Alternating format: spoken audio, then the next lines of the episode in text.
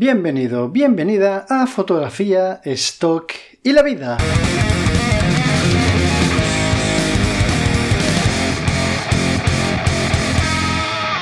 Hola, ¿cómo estás? Bienvenido al episodio 29 de este podcast que habla sobre fotografía de stock, fotografía y otras cositas. En el día de hoy vamos a tratar un tema que últimamente me está tocando muy de cerca porque, porque en las últimas dos sesiones que he tenido bueno, las últimas dos no, de las últimas tres, dos han sido exactamente eh, de lo que vengo a hablar aquí, que son lo que yo llamo las sesiones Safari. Las sesiones Safari, ¿qué son? No estoy hablando de irme de Safari por África o por donde sea buscando animales salvajes para hacer fotografías de stock, no. Lo que estoy hablando son de sesiones de stock que a priori van a ser sesiones controladas y al final, la producción se convierte en un verdadero safari porque lo que haces es luchar contra las bestias de la naturaleza en busca de las fotos que tienes en la cabeza o de las mejores fotos posibles para subirlas a las agencias de stock. ¿De qué estoy hablando, amigos? ¿Me he vuelto loco? Eh, ¿He perdido la cabeza? Pues es posible, pero a pesar de todo, he venido aquí para explicaros de qué trata todo esto. Así que sentaros, poneros cómodos y a disfrutar de, esta locura que es al fin y al cabo la fotografía de stock, que es un negocio solitario, un negocio duro, un negocio a largo plazo y, al fin y al cabo un negocio del que todos queremos aprender lo máximo posible. Bueno, entrando ya al turrón, hemos hablado más eh, veces en otros episodios de la preproducción de las sesiones, lo importantes que son, etc. Ya sabemos que hay fotógrafos que hacen una preproducción muy muy currada en la que incluso llevan un cuaderno con apuntes, incluso dibujos de cada una de las fotografías que quieren hacer. Hay otros un poco más asalvajados, como yo mismo, que no hacemos esos dibujitos, sí que obviamente tenemos en la cabeza que queremos hacer, pero mm, cabe un poco más la improvisación en la sesión. Con todo esto no estoy diciendo que una sea mejor que la otra, ni, ni mucho menos. Simplemente, bueno, que cada persona funciona de manera diferente a las otras y que habrá técnicas o modos de, hacer y de trabajar que le vayan mejor a unas personas y otras maneras de hacer que le vayan mejor a otras. Entonces, de lo que vamos a hablar hoy es de sesiones que a priori están preparadas en el sentido de que obviamente has hablado con las personas involucradas en la sesión, les has explicado qué va a pasar allí, de qué trata la fotografía de stock, el tema del release, bla, bla, bla. Les has explicado todo. Y sobre todo el tema de los logos y marcas. Pero que sabemos muy bien sobre todo en España, que somos un poco cabeza locas todos, que una cosa es hablar las cosas y otra cosa es que luego ocurra eso que has hablado o eso que has acordado, ¿no? Entonces, vamos a hacerlo si os parece con ejemplos, que yo creo que con los ejemplos es la mejor manera de explicar las cosas. Y si nos vamos, por ejemplo, a la primera sesión de, la semana pasada, que fue una sesión de pilates, eh, pues nada, yo hablé con la, con la chica, dueña del estudio de pilates, habíamos hablado ya hace mucho tiempo, pero bueno, por temas de disponibilidad y luego cuando hubo disponibilidad, el clima, como siempre, nos juega una mala pasada porque hay, bueno, a mí me gusta muchísimo trabajar con luz natural, aparte de que yo ni tengo flashes ni ningún tipo de material de luz artificial o de estudio, que por otro lado tampoco me interesa porque no está en mis planes eh, crear nunca un estudio ni nada de eso. Entonces me gusta trabajar con luz natural. Para eso, bueno, en el caso de, de la sesión de pilates, el sitio donde lo iba a hacer una de las paredes es un ventanal entero gigante con un vinilo de estos que son para hacer como un cristal al ácido, que es perfecto porque te entra toda la luz, es translúcido, pero no se ve nada afuera. Entonces es maravilloso, entra un montón de luz. El día que fui a hacer la sesión se levantó oscuro, oscurísimo, un día demasiado oscuro para, ser en Valencia. Los que no conozcáis Valencia en España, pues le llaman la ciudad de la luz y del color. Eh, lo de la luz realmente yo no soy de Valencia, eh, yo soy de Madrid y cuando me vine a vivir aquí, realmente noté un cambio en la luz que, por ejemplo, había en Madrid. Hay, algo en esta ciudad, no sé si es porque es una ciudad que no tiene edificios muy altos, eh, tiene el mar, no, no sé qué pasa, pero que hay muchísima luz. Y aquí lo, raro es encontrarte un día negro, negro y oscuro. Bien, pues el día de la sesión de, Pilates era un día de estos. Había siete personas en la clase de Pilates, más la profesora, ocho ya estaban todos avisados, todo preparado y ese día amaneció horrible. Mm, pues dije, pues allá que voy, mm, vamos a ver qué podemos hacer. Ya que tengo mi, mi nueva cámara full frame, digo, pues bueno, vamos a exprimir el ISO a ver hasta dónde podemos llegar sin que el ruido sea un problema. Y allá que fuimos, ¿no? Entonces, ¿qué pasa? Tema de los logos y todo eso estuvo fantástico. O sea, muy bien, porque eran muchas personas. Digo, es que seguro que, eh, por algún lado sale mal, porque están los pantalones, las camisetas, las esterillas, las toallas. Digo, a ver, aquí mil logos. Pero, sorpresivamente, todo el mundo tuvo mucho cuidado con eso y fue una cosa que dejó de ser un problema incluso antes de empezar. Entonces, ¿por qué esto se convirtió en una sesión Safari? Pues bueno, yo ya lo sabía desde el principio, pero nunca me había enfrentado a ella tan... Bueno, sí, mentira. Ya me había enfrentado a ella antes, pero nunca la había sufrido tanto. Una sesión Safari es una sesión en la que las personas que vas a fotografiar están de acuerdo en hacer la sesión, están de acuerdo en el release, están de acuerdo en todo, pero en este caso la dueña del estudio de Pilates, que está también de acuerdo en el intercambio de fotos y tal, ya que era una sesión gratuita, no, ahí no se pagaba nadie, iba a hacer una clase real, es decir, toda la gente que acudía ese día a clase pues, eran, era su clase de yoga normal de cada semana. Entonces ella me dijo, por favor, lo que yo no puedo hacer es parar la clase por las fotos. Entonces, está bien que te demos todos el permiso para las fotos y que tú las uses y luego yo también las reciba para mi web, etcétera, etcétera, pero la clase va a ser una clase normal. Días antes fuimos, yo estuve allí con ella, me explicó dónde se ponía cada uno, yo estuve viendo la luz, todo el rollo, me imaginé un poco cómo iba a ser la cosa, dónde me iba a colocar, los ángulos, ¿no?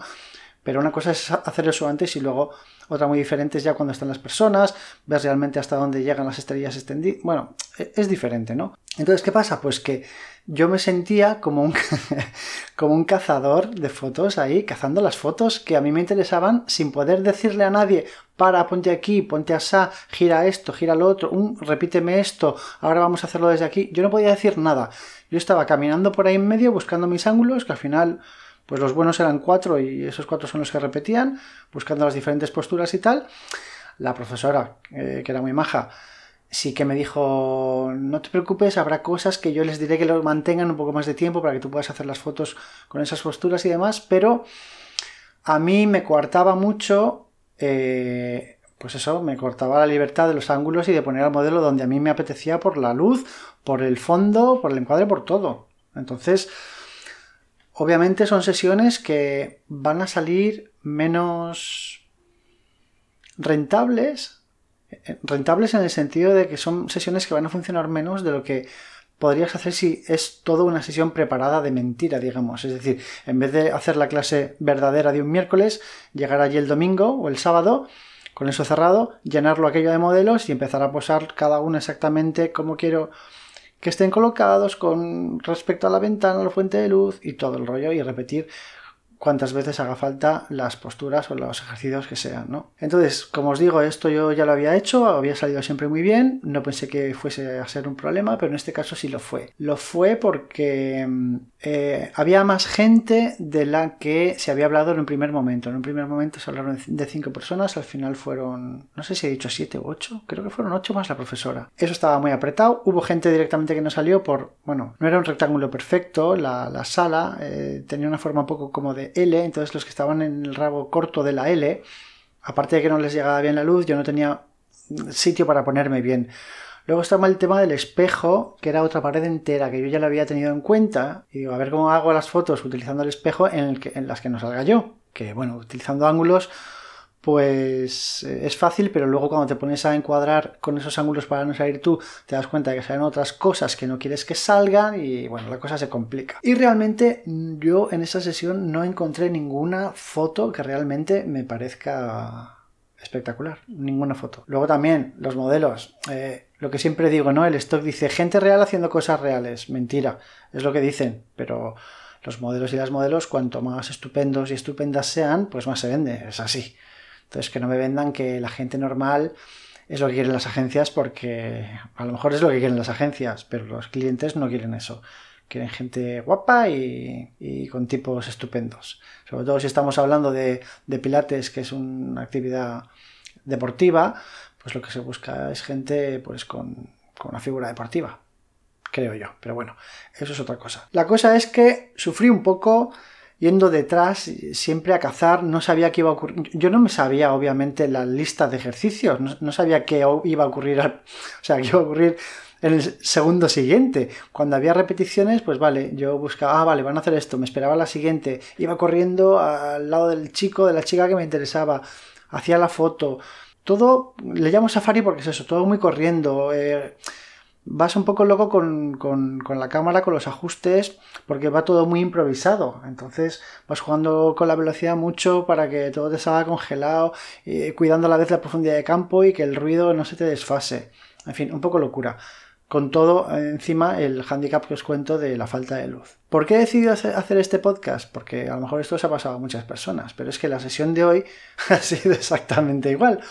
Hoy tenía una sesión en un taller mm, de, carpinteros que llevaba mucho tiempo detrás de hacer esa sesión. Entonces, bueno, es, es difícil ajustar agendas y yo les decía, eh, decidme cuándo vais a tener un día de trabajo interesante, interesante en el sentido de que hagan muchas cosas diferentes, ¿no? Si te vas a estar todo el día clavando clavos, pues hago, voy allí, te echo tres fotos clavando clavos y ya tengo tres fotos clavando clavos. No voy a hacer otra cosa, ¿no? Entonces avisadme cuando vayáis a hacer, pues a cortar, a cepillar, a, barnizar, a hacer muchísimas cosas diferentes, ¿no? Lógicamente, por mi trabajo, por el suyo, es muy difícil encajar esas fechas y que coincidan con que exactamente ese día ellos vayan a hacer de todo. Entonces, hoy ha sido el día en el que todos estábamos disponibles, he ido para allá, la luz acompañaba, menos mal, porque ha amanecido otra vez súper oscuro, pero bueno, he dejado correr el día un poco, les he dicho, oye, voy a llegar un poco más tarde, voy a esperar a ver si se despeja un poco, si el sol viene de más arriba para que entre por las claraboyas. Y así ha sido, de luz estaba bastante bien. Pero ¿qué pasa? Que he llegado allí y me han dicho, oye, tenemos mucho curro, eh, tú haz lo que quieras, pero yo voy a ir a mi bola, yo voy a ir a mi rollo aquí haciendo mi trabajo, que lo entiendo perfectamente. Y pues nada, tú sacas lo que puedas. Entonces, ahora, eh, hoy sí que he sufrido, porque el ambiente a mí me gustaba mucho más, el taller no es que fuese bonito, pero pues eso, mucha madera, mucho caos, pero un caos que se nota realmente que es un taller de verdad. Hay fotografías que se nota que está todo muy preparado y que es todo un poco de decorado, ¿no? Esto no hay ninguna duda de que es un taller de verdad y, viste muy bien alrededor del, carpintero trabajando, que todo se vea vivo y, y con serrín por aquí, con serrín por allá, lleno de máquinas y tal. Entonces, primera cosa, logotipo gigante en la, en la sudadera del, del, carpintero con el que iba a trabajar, porque iba a trabajar solo con una persona. Solo había un carpintero allí que, que, quería salir en las fotos, y bueno, eso yo ya lo sabía, que iba a ser una persona, y con eso todo bien. Una sudadera con un logo gigante. Lo había hablado con él, pero lo habíamos hablado hace tanto tiempo que ni se acordó. Fallo mío por, por no haberlo recordado antes, pero es que tampoco sabía yo ayer no sabía que hoy iba a hacer esta sesión, o sea, ha sido todo un poco a salto de matas. Llevo semanas con esta sesión en la cabeza, pero ha sido esta mañana cuando, cuando he dicho, oye, voy para allá. ¿Os va bien, no? Sí, tal, vale. Luego gigante. Entonces le digo, oye, ¿la camiseta que llevas debajo tiene algún logo? Me dice, sí, pero tengo la sudadera. Se ha abierto la sudadera y debajo de la camiseta tenía un logo mucho más grande. Entonces he dicho, vale, pues ciérrala. Eh, yo también iba con logos en la camiseta, por lo cual no le podía dar la mía para que se la pusiese. Y entonces, pues nada, eh, de todo se aprende y, creo que para eso estamos aquí y este es uno de los fines por los que hago el podcast, ¿no? Para que, bueno, pues todos podamos sacar algún aprendizaje de esto. Mi aprendizaje de hoy ha sido llévate siempre alguna sudadera, una camiseta para chico, chica, depende de lo que vayas a hacer, de repuesto, con el color que además tú quieras, por si algo falla, como en el día de hoy. Si hoy yo hubiese llevado una sudadera gris, que habría ido perfecto, si luego es que tengo, pues se la habría dado, póntela y te hemos solucionado. Pues nada, he dicho, vale, me va a tocar aquí Photoshop a saco porque no es que sea un circulito o un logo de Nike pequeño, es que es una cosa grande. Pero bien. Luego, aparte, lo que yo ya sabía, hay muchas herramientas que tienen el logo puesto, que si vos, que si no sé qué, para las radiales, para las sierras, tal. Eso no pasa nada. Pero ¿qué ha pasado? Que el tío tenía bastante trabajo, iba a saco y hoy ha sido safari total. Porque normalmente, si la sesión está controlada y la luz está controlada, los parámetros de la cámara vas cambiando un poco para la profundidad de campo que quieras en cada momento y ya está. Pero yo hoy aquí he ido, pues eso, me sentía como en la selva, coño, que ahí hay un león que sale corriendo, cambio velocidad rápido, tu, tu, tu, enfoco, le tiro, ahora está la gacela esa que está ahí pastando tranquila, pues juego la profundidad de campo y ya está. Y el hombre iba de arriba para abajo que yo no le quería molestar mucho, le decía, bueno, explica, ¿ahora qué vas a hacer? ¿Vas a atornillar aquí, aquí? ¿Vas a hacer agujero aquí? Sí, sí, voy ahí. Y el tío iba rápido, entonces yo me iba moviendo que si me iba con el angular, luego metía el 50 para los detalles, digo, oye, no te quiero molestar, pero después de esto vas a hacer esto esto, no, no, no, voy a hacer aquello, eh, dime cuándo vas a cortar, me iba corriendo, bueno, ha sido muy divertido porque el tío era muy majo, nos hemos hecho unas risas. Y yo no sé cómo no me he matado, ¿sabes? Corriendo por ahí con todas las tablas por el suelo y el serrín. Pero pues eso, no han salido fotos preparadas que además, bueno, he hablado con él y me ha dicho que se está preparando, que está construyendo un taller en su casa súper chulo y que cuando lo tenga terminado sí que iremos allí y haremos ya fotos posadas y exactamente lo que yo quiera, como yo quiera y diciéndole ponte aquí, ponte acá, haz esto, haz lo otro, que es lo suyo. Yo pienso que esto es lo suyo en cada sesión de stock y la experiencia de hoy me lo vuelve a demostrar. Pero hay veces, pienso yo, que oye, que me surge, a mí me encanta para stock, me gusta mucho el tema de los, de los gremios y de las profesiones, ¿no? Entonces sacar todo tipo de profesiones diferentes, habrá algunas que se vendan más que otras, pero me gusta tener variedad, ¿no? Pues que si el panadero, que si el peluquero, que si, pues eso, el carpintero, el pilates y tal. No van a ser todas las sesiones de gente sonriendo con móviles en la calle y, yoga. Entonces, pues nada, eh, sabía las dificultades que iba a tener, no, no pensaba que iba a ser tan a saco y Vaya que he ido, me la he jugado, he pasado un buen rato, he hecho unas fotos que siempre me gusta y me divierte.